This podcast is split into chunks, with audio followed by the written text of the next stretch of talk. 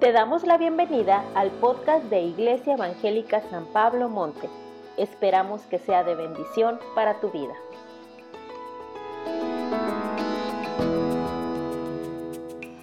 Vamos a pasar al mensaje. Hoy, 20 de noviembre de 2022, cerramos la serie de la Iglesia Gloriosa con este mensaje que se llama Destino de Gloria. ¿Cómo se llama la serie?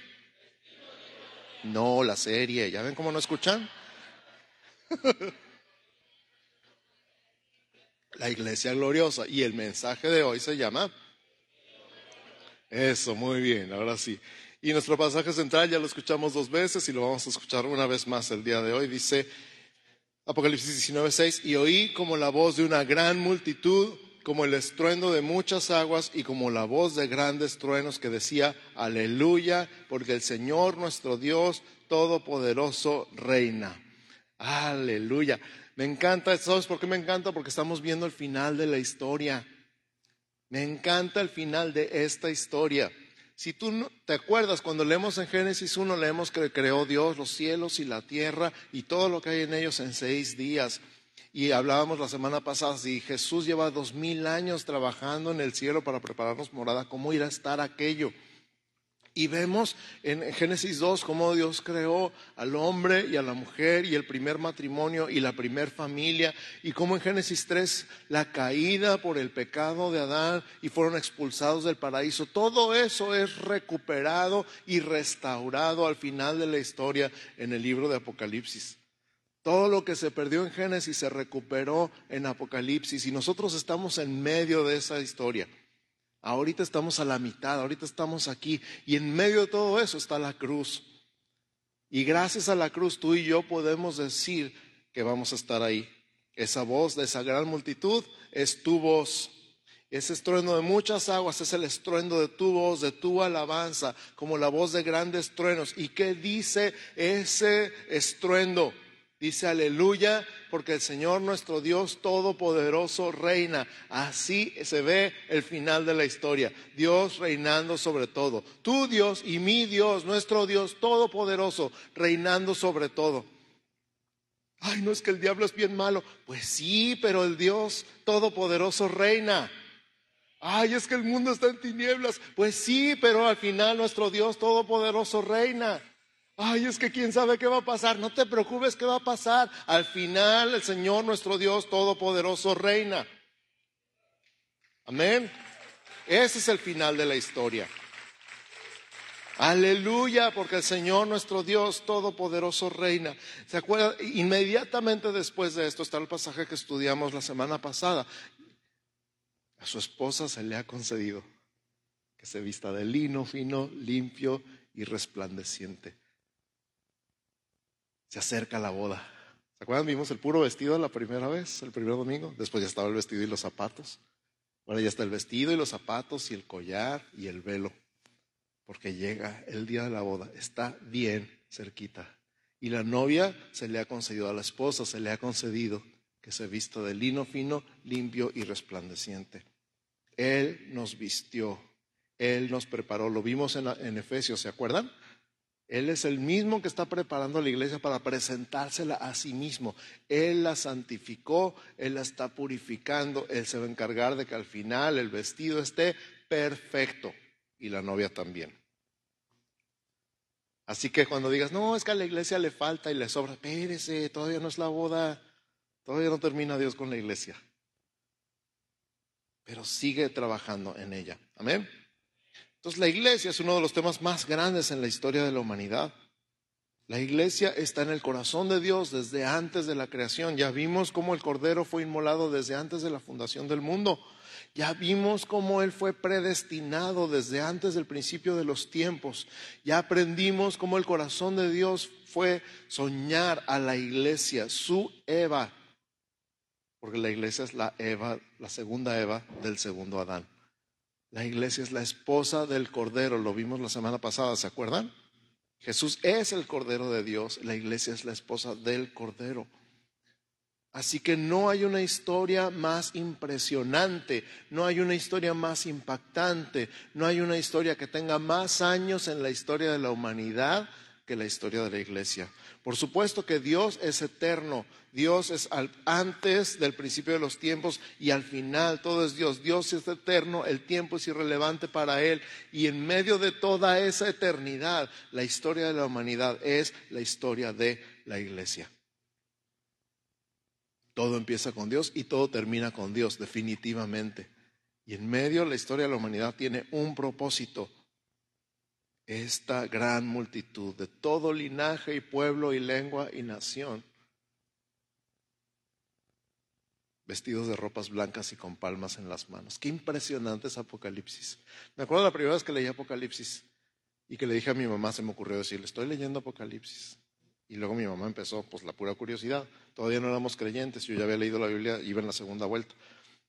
Y dice mi mamá que se quedó temblando como por un mes porque se quedó en la parte de la bestia y de la imagen y del falso profeta y del dragón y no, hombre, dice que temblaba y temblaba y temblaba de miedo. Pues es que mate, te faltó leer el final, al final nuestro Dios todopoderoso reina.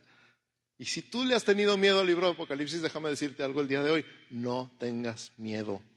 El libro de Apocalipsis es el libro de la victoria del Cordero. Amén. No le tengas miedo al final de los tiempos, porque el final de los tiempos es bueno, no es malo. Estamos en los últimos capítulos de Apocalipsis, estamos leyendo esto. Aleluya, porque el Señor nuestro Dios Todopoderoso reina. Hay muchísimas dudas, muchísimas preguntas, muchísimas críticas respecto al significado de la iglesia, pero nosotros vemos hacia adelante qué futuro le depara a la iglesia de Cristo. Jesús dijo que nada le impediría edificar su iglesia. ¿Se acuerdan? Él dijo, yo edificaré mi iglesia. ¿Y a él quién lo detiene? Nadie. ¿Cuáles son sus perspectivas para el futuro, por lejano que parezca? Vamos a leer, si me acompañan por favor, Hebreos capítulo 12, versos 23 al 28. Hebreos 12, 23 al 28. Donde dice a la congregación de los primogénitos que están inscritos en los cielos. A Dios, el juez de todos por cierto, déjame decirte qué onda con los primogénitos. Voy a hacer una pausa aquí, me va a salir el mensaje, pero es importante. Los primogénitos en Israel eran los que recibían doble herencia. O sea, si había cinco hijos, el mayor recibía el doble y los demás eh, se repartían. Sería como se repartían seis la herencia y a uno le tocaba doble y a los demás la sexta parte. Y el primogénito recibía la herencia también, así como de la casa y del negocio familiar. Normalmente el primogénito tenía la responsabilidad de continuar con el negocio familiar. Hasta la fecha, entre los judíos hay generaciones, hay negocios, perdón, que llevan cinco generaciones. Y entonces es padre porque se asegura la continuidad de algo que sigue creciendo y sigue permaneciendo. El caso es que el derecho a primogenitura es lo que renunció Esaú. Ah, qué bien, muy bien, están poniendo atención. Esaú dijo, mira qué me sirve la primogenitura, me voy a morir, dame el plato de lentejas. Y vendió su primogenitura por un plato de lentejas. Y con ese derecho, Jacob recibió la herencia de Abraham, la promesa, y se convirtió en Israel. El caso es que tú y yo no somos primogénitos por naturaleza, espiritualmente hablando. El primogénito es Jesús. Jesús es el primogénito de muchos hermanos, ¿estamos de acuerdo? Él tiene todo el derecho de primogenitura, Él es el que heredó la bendición. De Él es la herencia, de Él es la bendición, de Él es la promesa, pero Él comparte con nosotros su herencia, por eso somos coherederos con Cristo. Y entonces cuando habla aquí a la congregación de los primogénitos, se refiere a ti y a mí, pero no por derecho, sino por lo que Jesús hizo por nosotros. Así que ¿quiénes son los primogénitos? Levanten todos la mano, todos somos primogénitos. Así es, dale un aplauso fuerte a Jesús.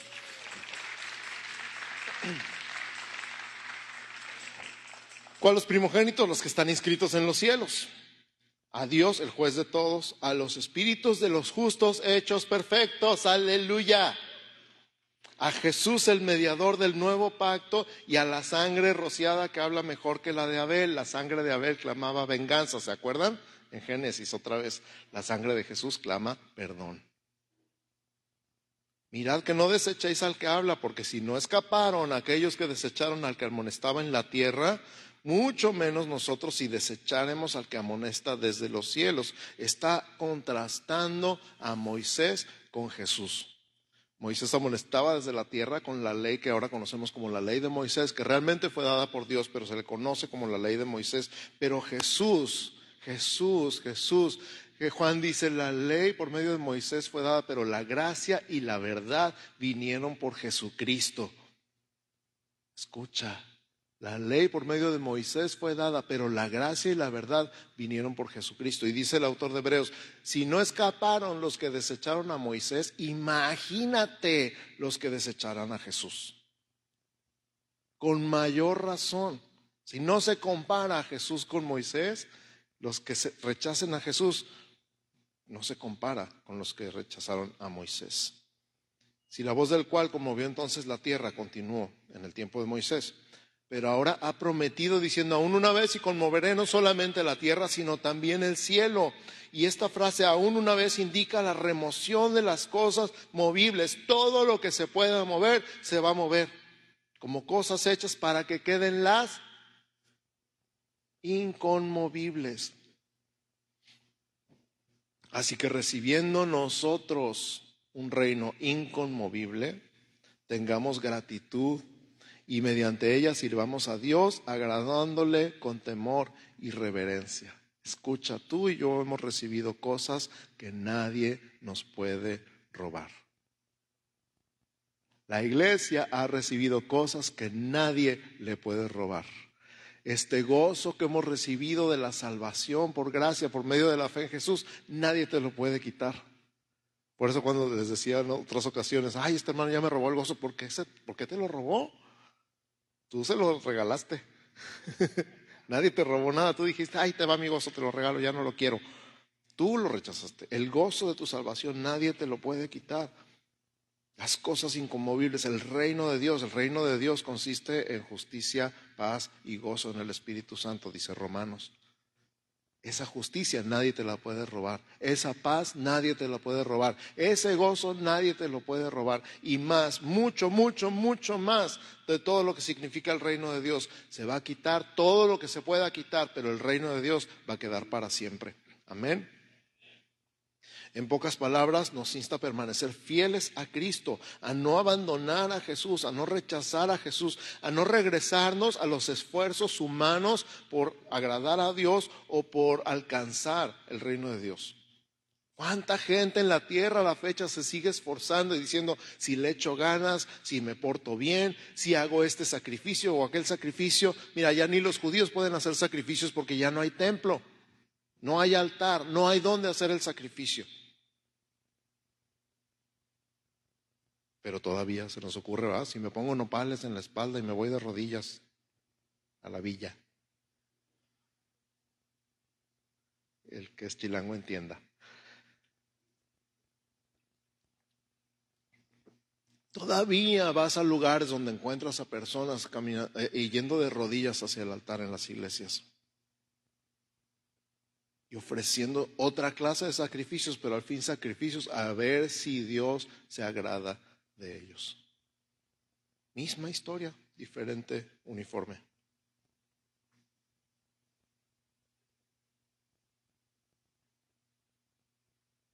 Finalmente la iglesia estaba sufriendo en el tiempo de Hebreos. La iglesia estaba siendo perseguida en el tiempo de Hebreos. Como les dije alguna vez, no es nada nuevo. La persecución de la iglesia no es nada nuevo. A lo largo de la historia de la iglesia ha habido mucha gente que ha jurado desaparecerla de la faz de la tierra. Ellos ya no están, pero nosotros seguimos aquí la persecución y la oposición van a ser cosas de todos los días hasta que Cristo venga. La gente podía perder la vida nada más por seguir a Cristo. Podía pertenecer a la iglesia, pero podía perder todas sus pertenencias. Esa era una de las problemáticas que Cristo expone en el mensaje de las siete iglesias que vimos el mes pasado. No te desanimes, no pierdas la esperanza. ¿Te acuerdas? Leímos, sé fiel hasta la muerte y yo te daré la corona de la vida. Qué mensaje. Ahorita se oye bien padre, pero en una persecución, en una guerra, en un que nadie se entere que eres cristiano porque vas a acabar en la cárcel, torturado y asesinado, que Jesús te mande decirse fiel hasta la muerte y yo te daré la corona de la vida, es otra historia. El contexto lo cambia todo, ¿verdad que sí? Nos dice el pasaje de Hebreos que hay cosas temporales. Incluso el templo con las ordenanzas y sacrificios pasarían. En el año 70 después de Cristo, el templo fue destruido junto con el resto de la ciudad y cesó el sacrificio para siempre hasta la fecha. Pero nos dice que recibimos un reino que no puede ser movido, o sea, no puede ser quitado, no puede ser trastornado. Lo que tenemos es un reino inquebrantable. Y por eso dice, seamos agradecidos y sirvamos con reverencia. ¡Wow!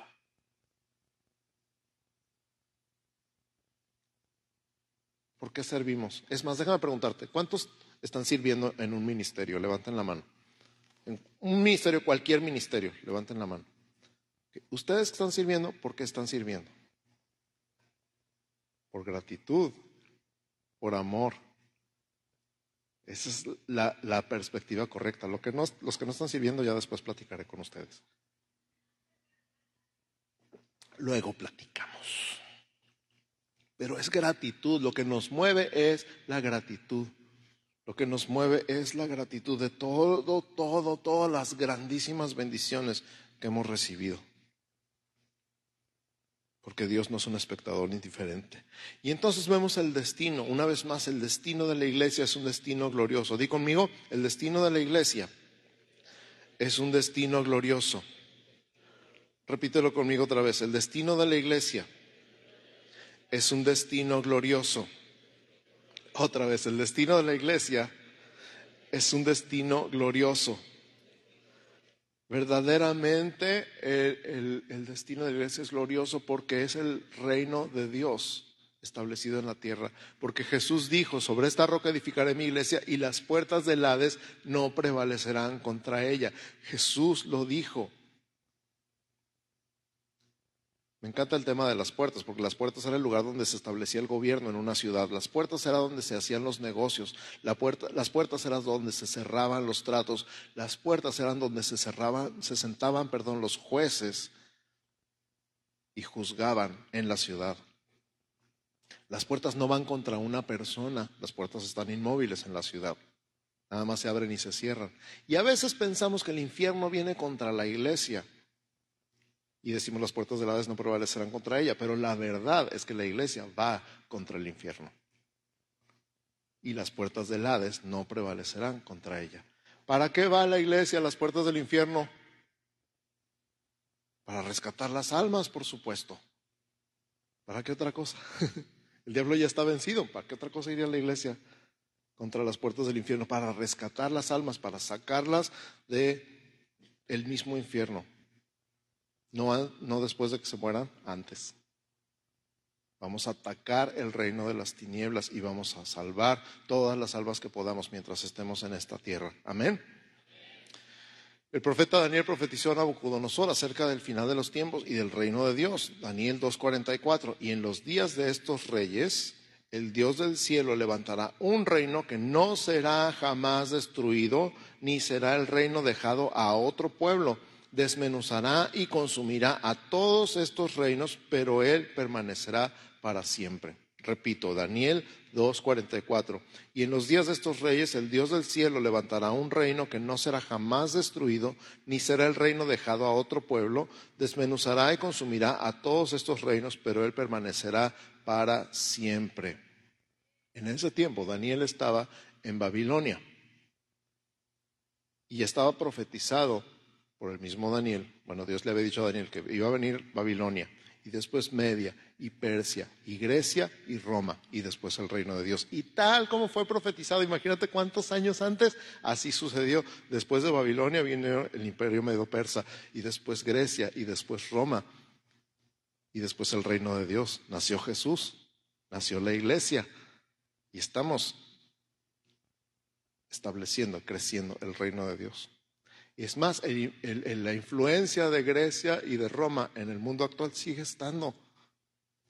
La democracia es una invención de los griegos y los romanos.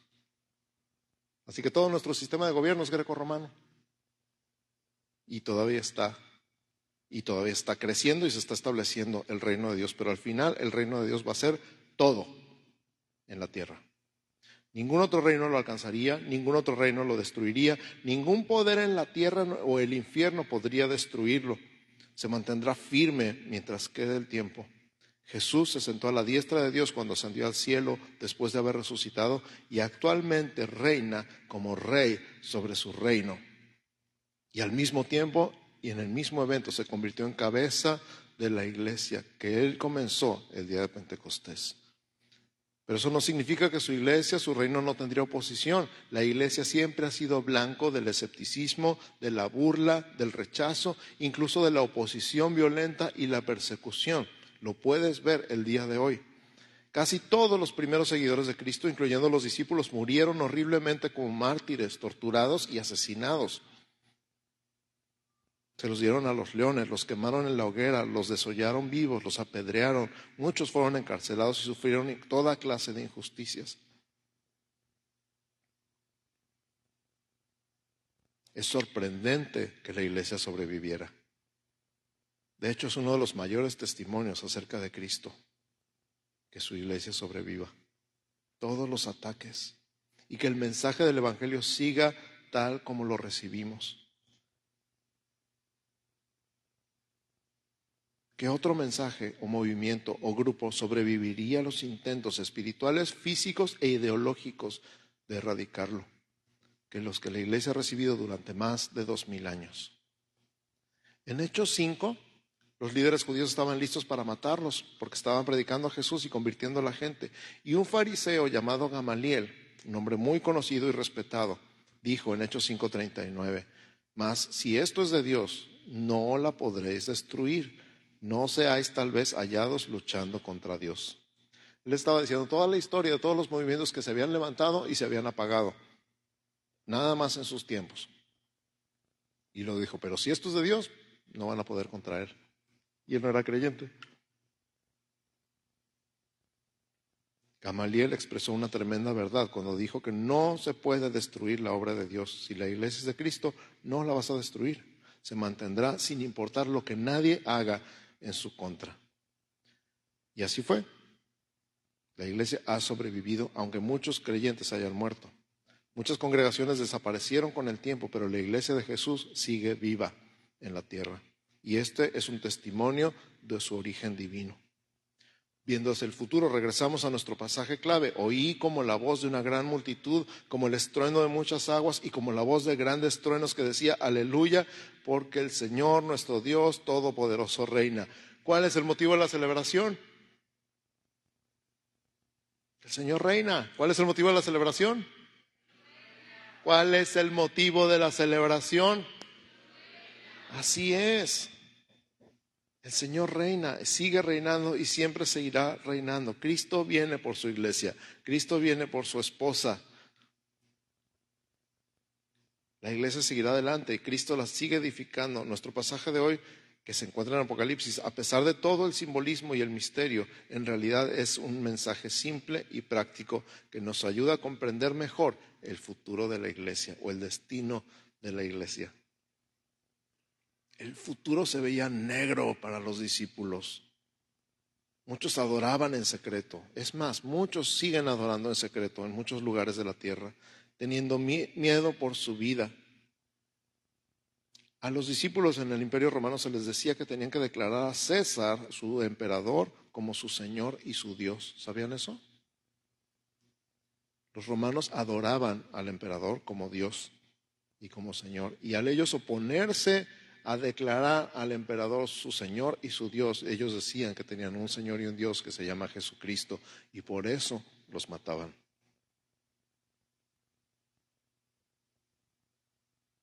Pero Apocalipsis nos habla de victoria, nos habla de triunfo, nos habla de perseverar, el mensaje de Apocalipsis es simple, espera, Dios tiene el futuro en sus manos. Jesucristo ha conquistado a Satanás y él tiene las llaves de la muerte y del infierno.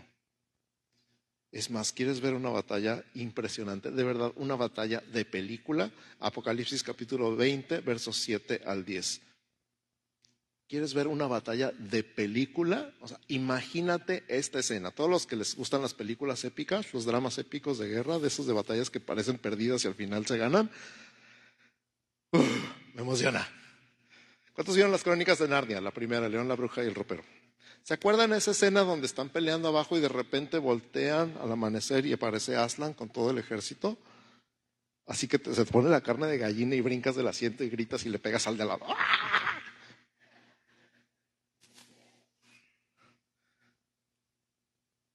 Escucha, Apocalipsis 20, del 7 al 10. Cuando los mil años se cumplan, Satanás será suelto de su prisión y saldrá a engañar a las naciones que están en los cuatro ángulos de la tierra, a Gog y a Magog, a fin de reunirlos para la batalla, el número de los cuales es como la arena del mar. Y subieron sobre la anchura de la tierra y rodearon el campamento de los santos y la ciudad amada. Y de Dios descendió fuego del cielo y los consumió y el diablo que los engañaba fue lanzado en el lago de fuego y azufre donde estaban la bestia y el falso profeta y serán atormentados día y noche por los siglos de los siglos. ¡Ah! Así.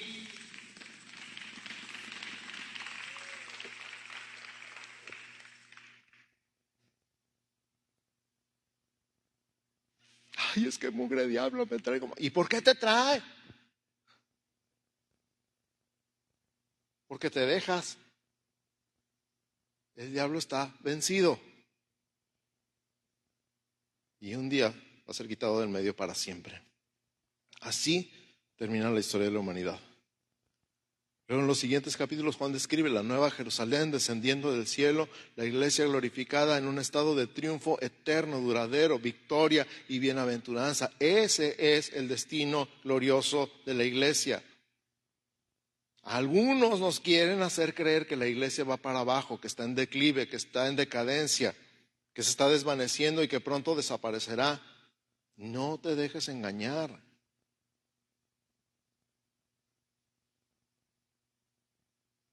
Eso quisiera mucha gente, desaparecer a la iglesia. La batalla no ha terminado. Hay quienes todavía no han retrocedido. Todavía hay multitudes de personas que tienen hambre de la palabra de Dios, están cansados, están insatisfechos, han probado toda clase de falsas religiones, anhelan la simplicidad que hay en el Evangelio de Cristo. La iglesia que Él construyó todavía existe, su reino no será destruido. No te desanimes. Una de las cosas que más disfruto de compartir el Evangelio es cuando la gente me dice, pero ya, nada más. Sí, Dios te ama, tú eres pecador, Cristo murió por tus pecados y tú puedes aceptar lo que Cristo hizo por ti. ¿Y ya? ¿No tengo que hacer nada más? No. Si tú crees en Jesús y tú crees que Jesús es el Señor, eres salvo. Pero tiene que haber algo que tenga que hacer. No puedes hacer nada más que aceptar el regalo de salvación de Jesús. ¿Por qué crees que les cuesta tanto trabajo creer eso? Porque en todas las religiones de la humanidad, si quieres alcanzar algo, tienes que ganártelo. Tienes que ganártelo. Unos de una manera y otros de otra, pero tienes que ganártelo. Pero acá la noticia es que Cristo lo ganó por ti. La religión se trata de hacer la fe en Jesús se trata de lo que Cristo hizo. No te desanimes. Juan 16, 33 dice, estas cosas os he hablado para que en mí tengáis paz. En el mundo tendréis aflicción, pero confiad, yo he vencido al mundo. Y esa aflicción la puedes definir de todas las maneras habidas y por haber. El punto es este, en el mundo tendréis aflicción. Pero confiad, yo he vencido al mundo. ¿Cómo se define aflicción? Como tú quieras. ¿Cómo se define aflicción? Como tú quieras. Me ven feo en el trabajo por ser cristiano. Me hacen burla por no tomar. Ya me llaman padrecito. Ya me dicen pastor. El santito el santurrón. Ahí viene Santa Miriam. Cállense, párenle al chisme porque. eso no es, no es aflicción, digo, ya, ya hablamos de los apóstoles, ¿no?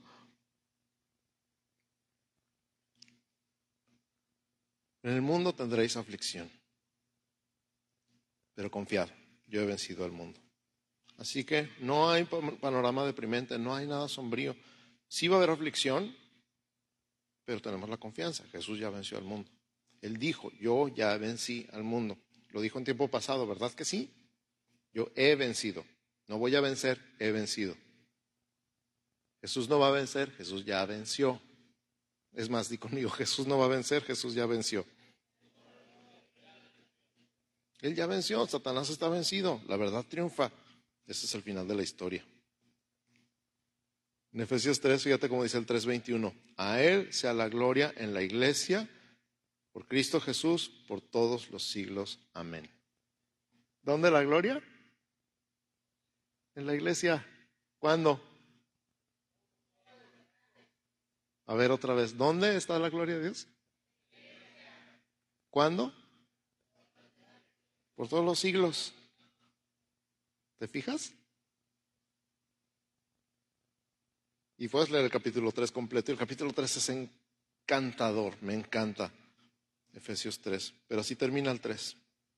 A Él sea la gloria en la iglesia, en Cristo Jesús, por todos los siglos. Amén.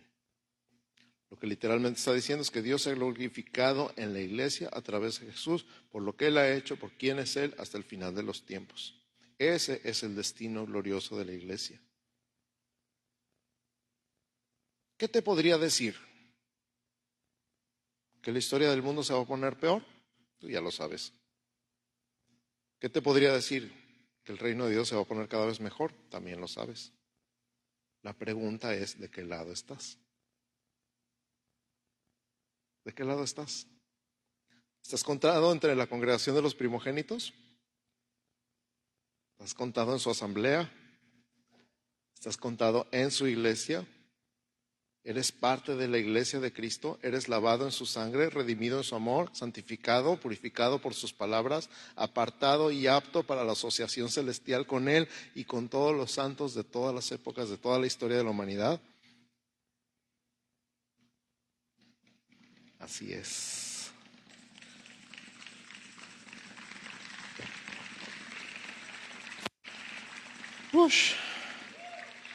Efesios 5:23, porque el marido es cabeza de la mujer, así como Cristo es cabeza de la iglesia, la cual es su cuerpo y Él es su Salvador. Jesús murió para salvar a su iglesia. ¿Qué se necesita? Juan 1.12, más a todos los que le recibieron, a los que creen en su nombre, les dio potestad de ser hechos hijos de Dios. ¿Qué se necesita? Creer, recibir lo que recibieron los que creen en su nombre. Juan 3.17 al 19, porque no envió Dios a su Hijo al mundo para condenar al mundo, sino para que el mundo sea salvo por él. El que en Él cree no es condenado, pero el que no cree ya ha sido condenado porque no ha creído en el nombre del unigénito Hijo de Dios. O sea, ¿de qué lado estás? ¿De qué lado estás? ¿De qué lado estás? Hay un cuerpo, la iglesia. Cristo la construyó y Él es su cabeza el que sigue su voluntad y sus enseñanzas, el que lo adora en espíritu y en verdad, y Él es el Salvador de su cuerpo. La pregunta es, ¿eres parte de la iglesia? Juan 3:16, un versículo antes de lo que acabo de leer, porque de tal manera amó Dios al mundo que ha dado a su Hijo unigénito para que todo aquel que en Él cree no se pierda, mas tenga vida eterna. El tema es creer, creer de verdad. Creer en Jesús, creer que Jesús es el Cristo, creer que Jesús es el Señor, poner toda tu fe y toda tu confianza en Él. Entrégate a Jesús, entrega tu vida a Cristo, entrega tu vida a Dios, confía en su gracia, en su misericordia, eh, confía en que Él escribe tu nombre en el libro de la vida del Cordero. Y estás agregado a su gloriosa iglesia. Entonces puedes identificarte con la iglesia local.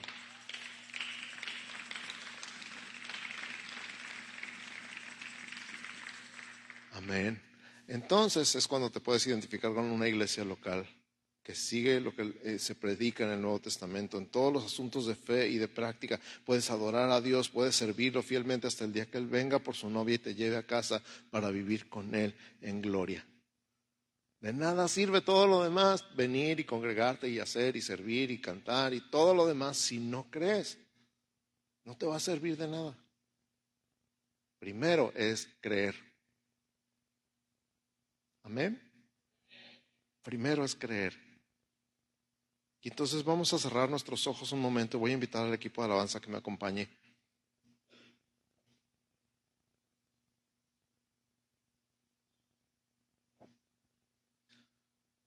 Cierra tus ojos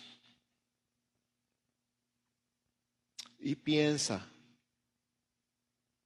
¿cuántas veces habrás oído en estos últimos días que el mundo está cada vez peor? ¿Cuántas veces, cuántas personas habrán dicho cerca de ti que el mundo está cada vez peor? ¿Cuántas veces tú habrás dicho en tus propias palabras, con tu propia boca, que el mundo está cada vez peor?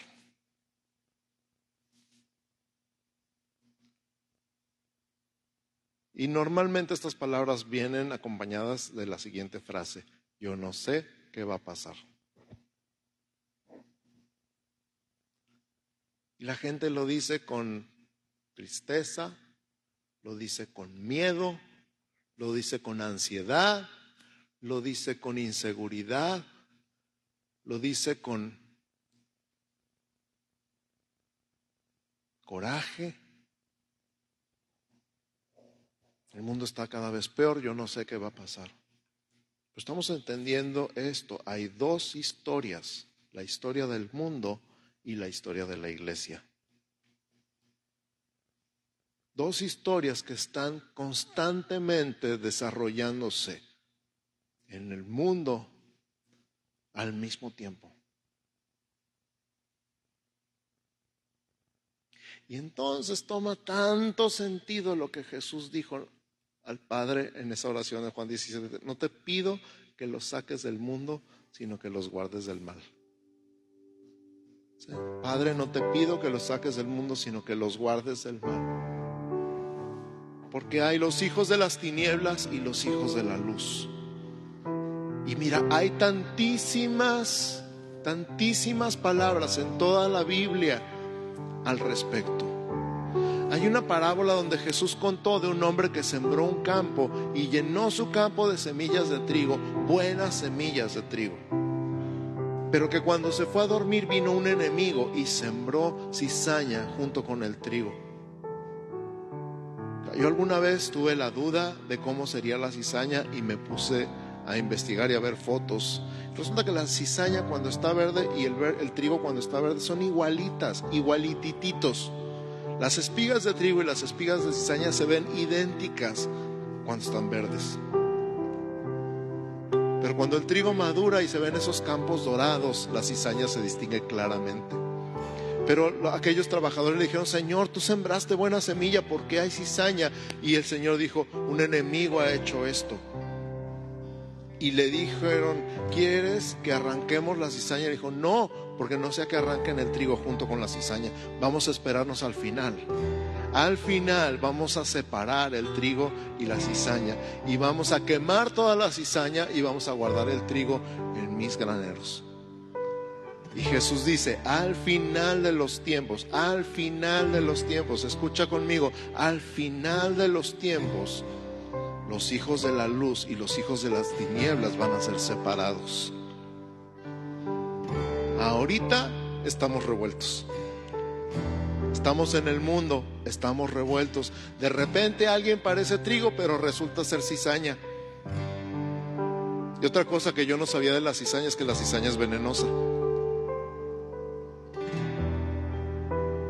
No nada más es mala, sino que es venenosa que puede ahogar el trigo.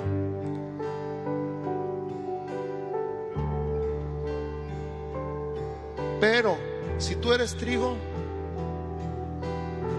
no te vas a cambiar la cizaña. Si tú eres trigo, eres trigo, está en tu naturaleza. Eres nueva criatura.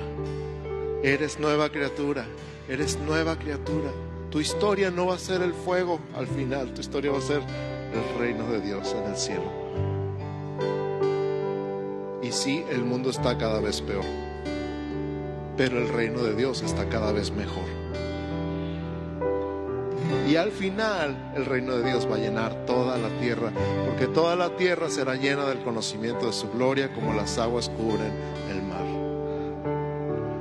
Así que no te preocupes, no te angusties, no te afanes. Confía en lo que Dios dice de ti y en lo que Dios dice de Él mismo, en lo que Dios dice que va a pasar al final, ya está escrito. Este es el destino glorioso de la iglesia.